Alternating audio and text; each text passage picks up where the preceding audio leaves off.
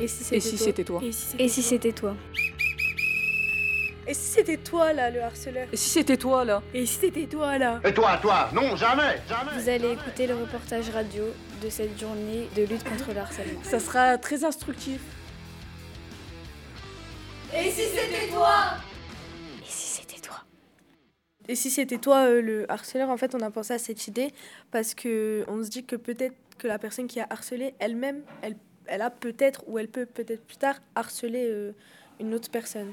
Tu vois ce, ce que je veux dire? On peut très bien être- euh, harceler quelqu'un sans pour autant en, avoir conscience. On pense que c'est pour rigoler, mais Ouais, on sait pas comment la personne, euh, comment elle le prend, quoi. Faut faire attention que si c'est un jeu, faut que ce soit les deux qui rigolent et pas qu'un. Voilà, je sais que ça veut dire. Alors, ce qui m'a le plus marqué aujourd'hui, c'est euh, le témoignage de la maman de Jonathan, bah, qui nous a expliqué euh, ce que son fils a vécu euh, de ses 10 à ses 16 ans, quand il se faisait harceler, raqueter, etc. Euh, Jonathan a décidé de simuler par le feu parce que c'était trop pesant. Bah, on était vraiment dedans et c'était enfin c'était touchant quoi parce que là il y avait sa maman et on était enfin il y avait des photos en même temps donc on était vraiment dedans quoi comme si on était en train de vivre l'histoire C'est super impressionnant. Et ce que j'en déduis d'aujourd'hui, c'est que quand on est victime d'harcèlement, il faut pas le garder pour nous. Il faut en parler euh, à nos proches, euh, à, soit à l'école. euh. En gros, faut pas, faut pas le garder pour nous. c'est toujours touchant de voir quelqu'un qui souffre, qui est pas bien, et qui, qui va même jusqu'à se faire du mal. Euh, alors, ce qui m'a plus marqué, moi, contrairement à d'autres, en fait, c'est aussi le témoignage de la maman de Jonathan, qui a été vraiment touchant et marquant, mais aussi euh, le témoignage de, de- de deux personnes, en fait, qui habitent ma, qui habitent ma ville, Grande-Sainte, et qui, j'ai l'habitude de les voir, en fait, passer dans la rue, mais je savais pas leur histoire, je les connaissais pas. C'est des personnes que, je sais pas c'est quoi leur nom, d'ailleurs, c'est un homme... un- un homme âgé et sa femme qui sont tous deux euh, victimes d'handicap euh, cérébral, il me semble. Il y en a une aussi qui, qui a témoigné ce matin qui a été sourde et l'autre euh, un handicap euh, aveugle, ouais. Et donc les deux-là, en fait, ça m'a vraiment touchée et marqué que qu'ils ont toujours combattu pour eux, pour, pour une certaine stabilité entre eux et que surtout il y a quelques temps, c'est-à-dire il y a un an, une loi est passée comme quoi ils pouvaient enfin se marier parce que j'ai su qu'il y a de ça plus d'un an, ils n'avaient ni le droit de se marier, ni le droit d'avoir des enfants ensemble, en fait, euh, en sachant juste parce qu'ils sont handicapés. Et ça, ça m'a vraiment marqué, parce que c'est vraiment des personnes que je connais, que je vois régulièrement dans la rue, avec qui j'ai tendance à parler, à, à, voilà, sympathiser. Et voilà, merci beaucoup. Bonjour, je m'appelle Laura Murphy, je travaille à la ville de Dunkerque et je suis chef d'un projet européen qui s'appelle Recognize and Change. C'est un projet euro- européen qui vise à lutter contre les discriminations liées au genre et à l'origine culturelle. Alors bonjour. Euh, ça serait pour demander, est-ce que vous intervenez sur les questions relatives aux discriminations envers les chercheurs de refuge ou plus euh, intimement appelés les migrants Alors, euh, le projet vise à lutter contre les discriminations, donc euh, discriminations liées au genre et à l'origine culturelle. Donc forcément, euh, bah, les chercheurs de refuge ou, les migrants sont des personnes qui peuvent être victimes de, de discriminations liées à l'origine culturelle. Euh, donc on ne va pas directement intervenir auprès de ces personnes, mais euh, nous, notre but, c'est plutôt de sensibiliser les lycéens et les collégiens du territoire pour que eux euh, ne discriminent pas ces personnes-là. Et du coup, comment vous intervenez peut-être dans les lycées ou... Alors notre but en fait c'est que le projet il soit fait pour les jeunes mais surtout par les jeunes eux-mêmes.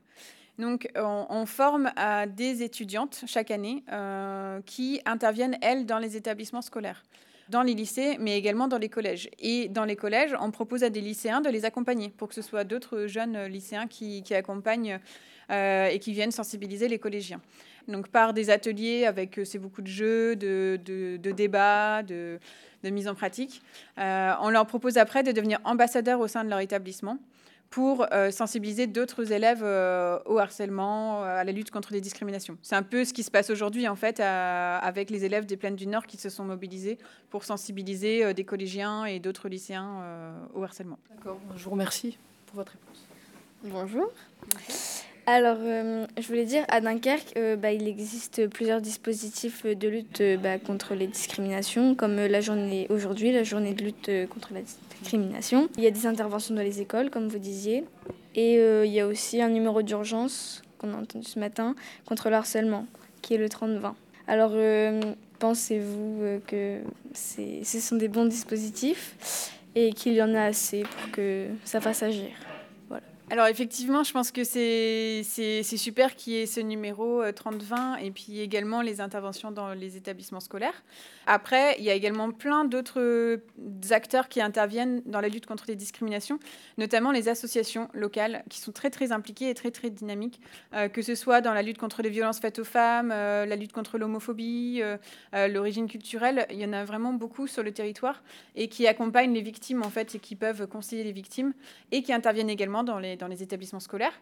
il faut savoir aussi que la ville de Dunkerque a mis en place depuis 2017 un plan de lutte contre les discriminations pour lutter en interne de la mairie, mais aussi auprès de la population locale, euh, notamment avec un collectif de lutte contre les discriminations qui réunit plein d'acteurs du territoire euh, qui luttent tous ensemble euh, contre les discriminations. Mais après, malheureusement, malgré tous ces dispositifs, bah, les discriminations existent toujours, donc je pense qu'il faut toujours essayer d'en faire plus, encourager plus d'acteurs et, et, faire plus de sensibilisation parce qu'on n'a pas encore éradiqué les discriminations. Et donc pour revenir un peu à la journée du harcèlement, c'est-à-dire aujourd'hui, euh, je voudrais savoir s'il y a une intervention qui vous a le plus touché euh, que d'autres euh, par rapport à ce qu'ils ont pu dire ce matin. Alors je pense que comme beaucoup de monde, enfin, une des interventions qui était la plus touchante, c'était le, témoignage de la maman de, Jonathan, qui était très, très émouvant et très, ouais, très, très fort en fait. Euh, c'était marquant et c'est vrai que même si euh, on, sait ce qui se passe au niveau du harcèlement, le fait d'avoir un témoignage d'une maman qui a vécu ça euh, auprès de son enfant, c'est c'est vraiment assez touchant et je pense que ça a marqué beaucoup de, bah, à la fois d'élèves et d'adultes dans la salle ce matin. J'espère que, que ça a eu un effet bénéfique pour, pour la suite. Donc euh, pour moi j'ai une dernière question. Quelles sont les motivations qui vous ont poussé à travailler sur ce sujet? Je voulais faire un métier en fait qui pouvait euh, aider euh, les autres. Enfin, c'était important pour moi de, de, faire quelque chose pour, pour contribuer à aider les autres et, et euh, je trouve que ces questions de lutte contre les discriminations ou de harcèlement, se, on se retrouve souvent seul, en fait, comme on a vu ce matin avec Jonathan. Euh, bah c'est difficile de se retrouver tout seul et euh, souvent on a besoin d'aide et on n'a sait pas forcément vers qui se tourner.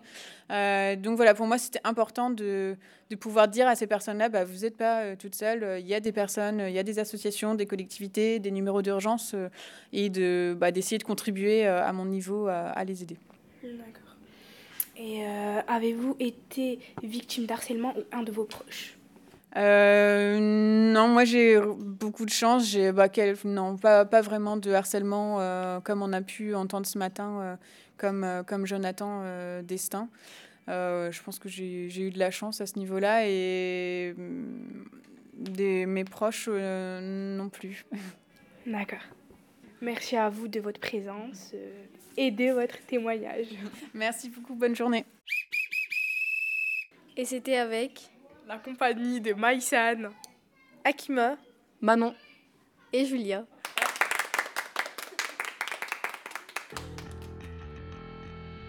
Et si c'était toi, Et si c'était toi Et si c'était toi là, le harceleur Et si c'était toi là Et si c'était toi là Et toi, toi Non, jamais, jamais, Vous allez jamais, jamais, le reportage jamais. radio de cette journée de lutte contre le harcèlement. Ça sera très instructif.